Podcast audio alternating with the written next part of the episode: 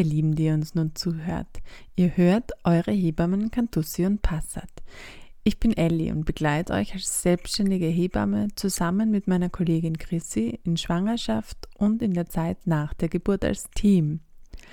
Heute schieben wir wieder mal eine kurze Folge ein, da uns die viele Arbeit gerade total in Beschlag nimmt und was uns sehr freut einerseits, aber es bleibt eben auch weniger Zeit für andere Dinge. Außerdem begleiten wir gerade in beiden Familien unsere Kinder sehr intensiv und versuchen uns auch dafür immer mehr Zeit freizuschaufeln.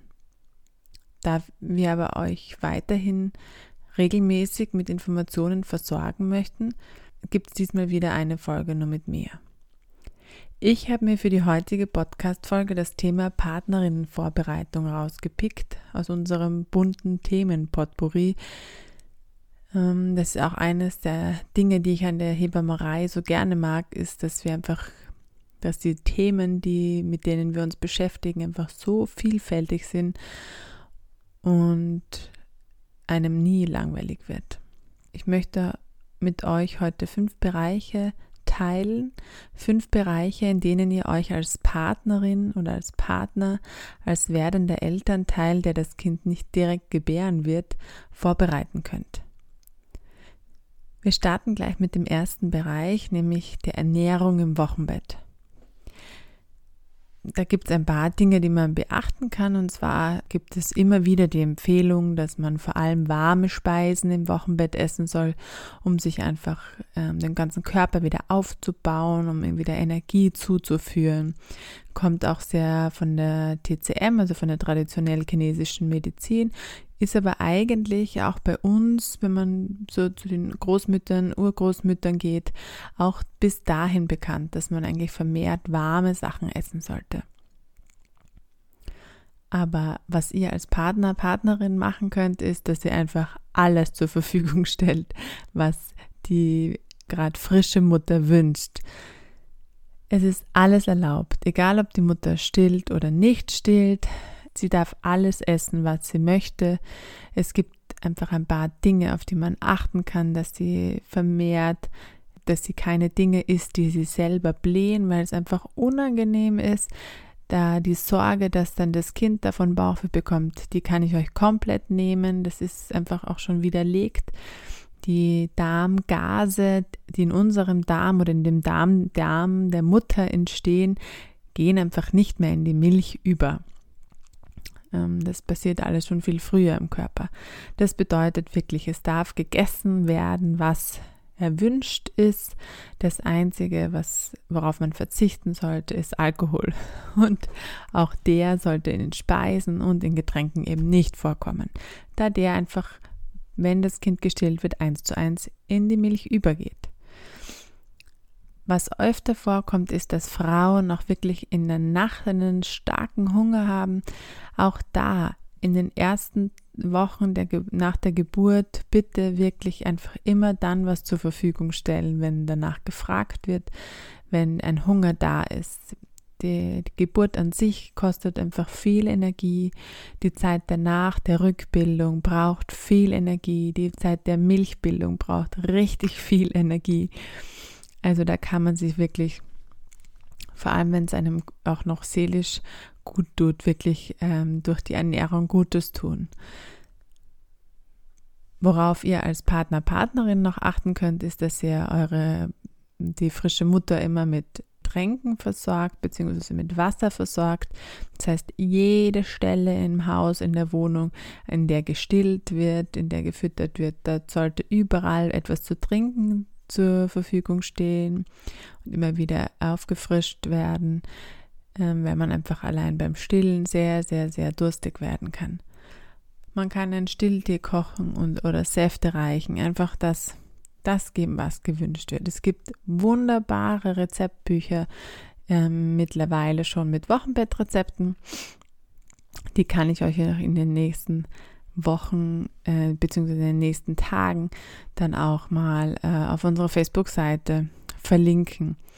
Da gibt es ganz, ganz feine Rezepte, das heißt äh, aber auch, mal, auch oft Rezepte mit Lebensmitteln, die man jetzt nicht so alltäglich zu Hause hat. Ähm, und da würde ich auch einfach äh, das an euch abgeben, an die Partner und Partnerinnen, dass ihr diese Lebensmittel, die ihr für diese Speisen braucht, dass ihr die einfach schon in der Schwangerschaft besorgt. Ich mache das zum Beispiel gerne so, dass ich für Freundinnen und Freunde, die Kinder bekommen in unserer äh, Umgebung, die also in unserer Nähe wohnen, ähm, ihnen mindestens eine gute Hühnersuppe nach der Geburt vorbeibringe. Das Huhn kann man dann ja immer ganz frisch kaufen oder kaufen lassen, wenn das Kind geboren ist. Aber so äh, extra Zutaten wie rote Datteln zum Beispiel, die sehr, sehr gut wirken für den äh, Blutaufbau. Die, äh, bei denen ist es einfach besser, die schon in der Schwangerschaft zu besorgen. Da muss man ein bisschen rausfinden, okay, wo bekomme ich die in meiner Nähe? Und manchmal dauert es auch ein bisschen länger und deswegen ist es ganz gut, das schon in der Schwangerschaft einfach alles einzukaufen. Und was ihr noch machen könnt, was die Ernährung betrifft im Wochenbett, ist, dass ihr Essenswünsche, also zum Beispiel Lieblingsessen eurer Frau, eurer äh, Freundin, dass ihr diese Wünsche äh, verteilt an Verwandte, bekannte Freunde und das sozusagen dann im Wochenbett koordiniert, wer was wann vorbeibringt äh, an Speisen, um euch zu verpflegen, damit ihr auch als Familie Zeit habt, damit ihr zu dritt oder zu mehr Zeit habt, Familie zu werden und ihr nicht die ganze Zeit ähm, Kochen, Haushalt etc. machen müsst. Dann springen wir weiter zum zweiten Bereich, der mir perso persönlich total wichtig ist und ich da auch immer wieder versuche, als Hebamme hier anzusetzen und die Frauen zu bestärken. Es geht nämlich darum, das Vertrauen in sich selbst zu stärken. Das Vertrauen in sich selbst als Frau und das Vertrauen in sich selbst als Mutter. Und da könnt ihr als Partner, Partnerin einfach sehr, sehr viel Einfluss haben, und sehr viel bewirke. Indem ihr einfach der Mutter, der frischen Mutter immer wieder sagt, wie wunderbar sie das alles macht und am besten auch noch mit echten Worten versuchen zu beschreiben, was sie, was sie so gut macht. Dass sie zum Beispiel trotzdem wenigen Schlaf so viel Geduld hat oder dass man sieht, dass sie sich bemüht, immer über die Seite aufzustehen, weil das für ihren Körper gut ist für die Rückbildung oder dass sie eine unheimlich starke Frau ist, weil sie dieses Kind geboren hat, egal wie, oder dass sie dieses Kind ernährt mit ihrer mit der Muttermilch, dass ihr Körper alles zur Verfügung hat, damit dieses Kind wachsen kann. Also all diese Dinge ähm, fasst es in Worte, was ihr an euren Frauen bewundert ähm, und sagt ihnen das auch. Wenn man mit Worten jetzt nicht ganz so gut kann, kann man das natürlich alles auch auf anderen Ebenen zeigen. Da helfen zum Beispiel Massagen total gut oder funktionieren Massagen sehr gut. Der Nacken ist meistens ein Bereich, der bei den frischen Müttern relativ schnell einmal verspannt ist, weil man einfach im Stillen noch nicht so geübt ist und weil man da einfach verschiedene Positionen ausprobiert und immer wieder auch angespannt ist. Und deswegen ähm, der Nacken immer ein Bereich, der eigentlich ähm, nicht so viel massiert werden kann. Dann der Rücken, beziehungsweise einfach Bereiche, die ähm, die Schmerzen, die wehtun, von der, vielleicht auch von der Geburt noch. Die Füße mit, ganz, mit den ganzen Reflexzonen für zur Entspannung, zum Einschlafen, vor dem Einschlafen, dass die Mütter vielleicht nochmal gut in den Schlaf finden können. Und was es auch noch, ähm, was ich persönlich ganz schön finde, es gibt so eine Bauchmassage für nach der Geburt, ähm, die man machen kann, einfach um so wieder so ein bisschen, natürlich, da ist meistens mehr, mehr Haut als vorhin. Es ist mehr einfach noch ein bisschen mm, beweglicher als davor. Und da kann man einfach auch gut so, um in die Beziehung zu gehen, um in Kontakt zu treten, einfach auch eine schöne Bauchmassage machen. Diejenigen, die zu uns kommen in unseren Partnerinnenvorbereitungskurs, werden auch in dieser, diese Bauchmassage leiten wir auch in diesem Kurs an, damit ihr die auch wirklich dann zu Hause umsetzen könnt. Man kann den Frauen Zeit zum Duschen ähm, organisieren. Also, dass sie wirklich Zeit haben, dass man das Kind sich zum Beispiel in die Trage nimmt oder auf den Arm nimmt oder es einfach auf sich selber schlafen lässt, damit die Frauen wirklich in Ruhe duschen können, baden können, wenn sie das mögen, dass man dass man ihnen fürs Wochenbett ihr Lieblingsduschgel, ihr Lieblingsbad organisiert und ihnen das einfach ohne viel Worte ins Badezimmer schön hinstellt, dass man ihnen, ihnen der Frau, wenn sie das will, wenn sie das mag, ein Hörbuch Buch einschaltet im Badezimmer oder Kerzen anzündet oder was auch immer ihr da mögt oder was eure Frauen da mögen. Ähm, lasst euch einfach da was einfallen, um ihr einfach zu zeigen, ähm, dass ihr das schätzt, was sie, was sie da geleistet hat, was sie leistet. Und dass ihr seht, dass ihr, dass sie ihr immer ihr Bestes gibt. Was auch gut funktionieren kann, ist, wenn manche Frauen haben untertags etwas Probleme äh, mitzuschlafen mit den Babys. Viele ähm, es also gibt immer wieder Menschen, die einfach untertags nicht so gut schlafen können. Ich gehöre da ganz sicher nicht dazu. ähm, seitdem, spätestens seitdem wir Kinder haben, kann ich an jedem Ort und zu jeder Uhrzeit schlafen, aber andere tun sich da nicht so leicht. Und da kann auch mal so ein, es gibt es so Ruhekissen für die Augen, ähm, wie so eine Augenbinde, nur dass da meistens Hirse oder kleinere Körner drin sind mit Lavendel oder äh, anderen äh, Gerüchen, die einfach beruhigend wirken auf die Augen, die einfach einen besser und schneller einschlafen lassen. Auch sowas kann den Müttern helfen. Oder einfach, dass man den Ort, an dem sie die Mütter hauptsächlich im Wochenbett aufhalten, wo sie sich viel in der Waagrechten aufhalten und ausruhen, dass man immer wieder, wenn sie mal aufs Klo gehen, duschen gehen etc., auch diesen Bereich wieder herrichtet, dass man die Decken neu bezieht, das Bett aufschüttelt, dass man einmal durchlüftet, dass man, dass sie sich einfach danach wieder in eine gute Umgebung begeben kann und sich entspannen kann und weitermachen kann. Und was ich vorhin schon ein bisschen angesprochen habe, ist eben diese Stillunterstützung. Man weiß durch ganz viele Studien, dass im ähm, europäischen Raum sich die Frauen am meisten von den Partnerinnen und Partnern beeinflussen lassen, ob und wie sie stillen wollen und werden. Das bedeutet, äh, mein Appell an euch Partner und Partnerinnen, schaut wirklich, dass ihr euch informiert, gebt es nicht nur an die Frauen ab, die stillen, sondern holt euch wirklich Informationen, lest gute Bücher dazu und damit ihr einfach äh, als Unterstützung zur Seite stehen könnt. Es geht nicht darum, dass ihr Fachpersonen werdet und alles wissen müsst. Es geht darum, dass ihr die Basic, Basics Intus habt, dass ihr wisst, die Vor dass ihr die Vorteile vom Stillen wisst für euer Kind, für eure, für eure Frau und dass ihr sie darin unterstützen könnt, dass sie gut und angenehm stillen kann. Nur weil ihr nicht der Elternteil seid, der das Kind geboren habt, seid ihr ja auch nicht weniger wert. Das heißt, auch ihr seid genau ein gleichwertiger Elternteil wie die Person, die das Kind geboren hat. Beteiligt euch an dem ganzen Elternsein, an dieser Elternschaft und nehmt teil an dieser intensiven, aber wunderschönen Zeit. Der dritte Bereich, Körperlichkeit als Paar. Auch wenn immer wieder, finde ich, ein total interessanter Bereich und ein Bereich, der einfach extremst unterschiedlich gestaltet wird.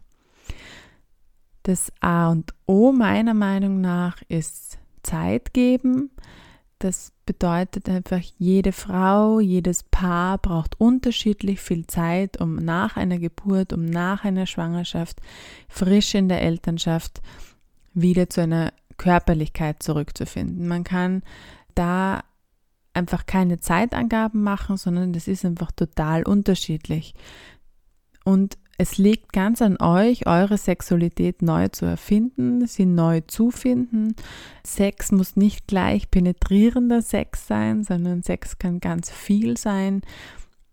Und wenn ihr noch nicht über Sex redet miteinander, dann nehmt diesen Zeitpunkt als Anlass, damit zu starten und darüber zu reden, was ihr mögt, was ihr nicht mögt, was angenehm ist, was nicht angenehm ist, was ihr euch vielleicht früher vorstellen könnt, äh, könnt äh, konntet, was ihr euch jetzt gar nicht mehr vorstellen könntet, konntet oder äh, könnt oder umgekehrt. Und das kann auch heißen für äh, Partnerinnen und Partner, dass ihr eure eigenen Bedürfnisse erstmal alleine befriedigt und dann langsam peu à peu wieder zu einer gemeinsamen Sexualität kommt, wie auch immer die dann aussehen mag.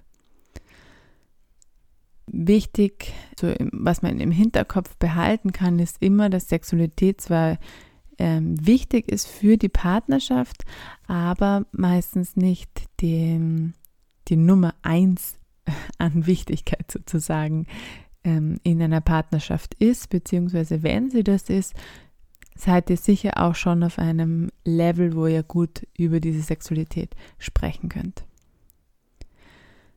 Aber es gibt ja jetzt nicht nur euch als neue Eltern, sondern da kommt ja auch jetzt noch ein Kind dazu oder Kinder dazu. Das heißt, auch hier hupfen wir in den vierten Bereich, in den Kontakt mit dem Kind oder mit den Kindern. Hier kann ich euch äh, ans Herz legen, einfach ganz viel zu reden. Redet's, redet's, redet's. Erzählt eurem Kind alles, was ihr macht. Erzählt ihm vor allem alles, was ihr mit dem Kind macht. Es ist mir klar, oder es ist, glaube ich, allen klar, dass das Kind, vor allem wenn es gerade neu geboren ist, nicht alles eins zu eins so versteht, wie ihr es ihm sagt. Aber die Kinder merken, dass ihr in Kontakt geht mit ihnen. Sie merken, dass sich was tut, dass sie angesprochen werden. Sie merken schon nach kürzester Zeit, wenn man das wirklich regelmäßig macht, wenn man das durchzieht, merken sie sich, was jetzt passiert, von allein von den Lauten her, die sie hören. Sie wissen, okay, ich werde angeredet, jetzt werde ich gleich berührt, jetzt hebt mich jemand hoch oder es zieht mich jemand aus oder es wechselt mir jemand die Windel. Und die Kinder können viel entspannter sein, sie können viel mehr Sie nehmen sich viel mehr selber wahr und nehmen wahr, dass sie als eigenständige Person angesprochen werden, dass sie nicht als Ding behandelt werden, dass die ersten Monate, bis es Rückmel wirklich Rückmeldungen gibt, einfach so gepflegt werden, sondern dass es sie als Mensch gibt. Den Kindern sind auch immer langsame und festere Bewegungen, damit meine ich jetzt nicht wirklich drückende, aber einfach äh, Bewegungen oder Berührungen mit ein bisschen äh, Widerstand viel lieber als schnelle, hastige Bewegungen und feine Berührungen. Das heißt, auch da, wenn ihr langsam seid am Anfang, weil ihr noch nie ein Baby aus oder angezogen habt, lasst euch Zeit. Schaut, dass der Platz, an dem ihr das Kind wickelt, an dem ihr das Kind versorgt, warm ist, dass das Kind nicht, äh, dass es nicht friert, dass es sich nicht unwohl fühlt durch die Kälte und lasst euch Zeit, wenn euer Kind zu weinen beginnt, wenn, wenn ihr noch nicht ganz fertig seid mit dem Windelwechseln oder mit dem Body aus- und anziehen. Nehmt euer Kind hoch, macht eine Pause, geht eine Runde, wickelt es in eine Decke ein und macht, spät, macht dann wieder weiter, wenn ihr das Gefühl habt, das Kind hat sich wieder beruhigt. Das funktioniert am Anfang ganz, ganz, ganz, ganz viel über Co-Regulation. Das heißt, die Kinder können sich nicht selber regulieren, sondern wir regulieren sie direkt heißt, wenn wir ruhig bleiben, wenn wir sie beruhigen durch Berührung, durch Reden, kommen die Kinder wieder runter und können sich wieder entspannen. Übung macht uns da einfach immer geschickter. Ähm, ich höre oft so, ja, wenn du das Kind angreifst, das schaut alles so leicht aus.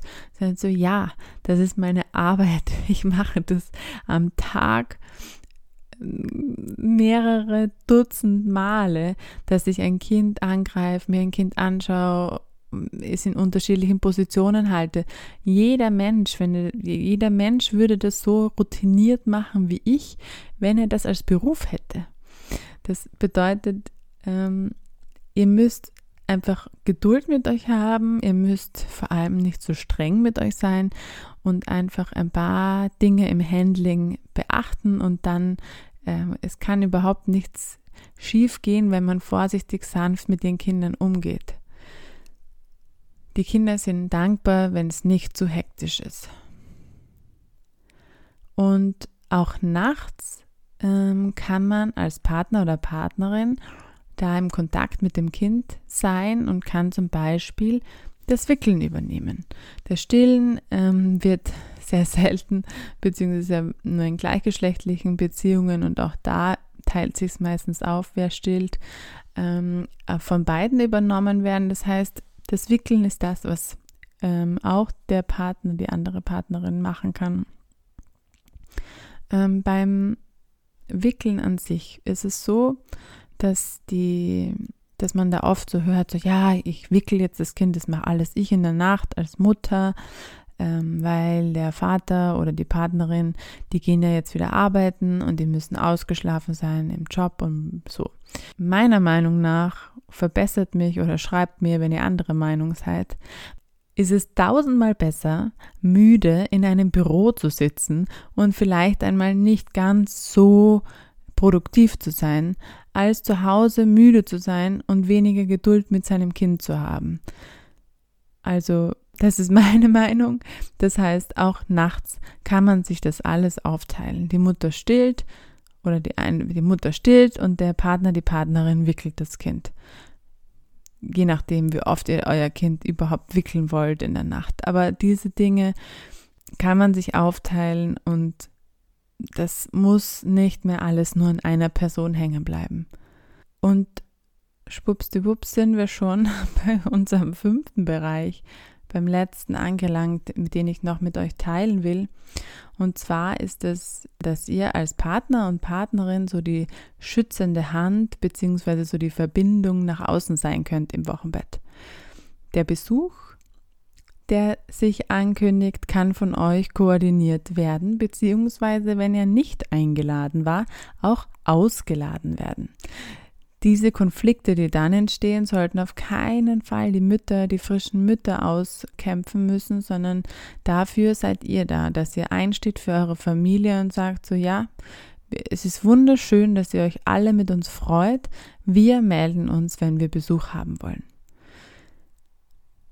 Und wenn sich mal wirklich ein Besuch nicht abwimmeln lässt, dann buxiert ihr bitte Mutter und Kind ins Schlafzimmer, in, äh, in das Bett und äh, empfängt den Besuch im Wohnzimmer. Und in, wirklich ins Schlaf, Elternschlafzimmer verirren sich nur sehr, sehr, sehr selten Besucherinnen und Besucher, vor allem wenn sie nicht ganz nahe Verwandte sind.